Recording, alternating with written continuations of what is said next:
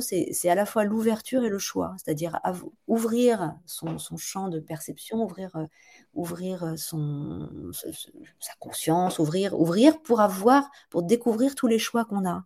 Et souvent, quand on se retrouve bloqué quelque part dans nos vies ou dans une situation difficile, et eh ben, on est bloqué entre deux choix et aucun des deux ne nous plaît. Mmh donc on se sent coincé. Et vraiment, pour moi, l'hypnose, c'est cette ouverture vers d'autres choix qu'on n'avait pas envisagés, qu'on n'avait pas imaginés, et qui en fait sont là, disponibles,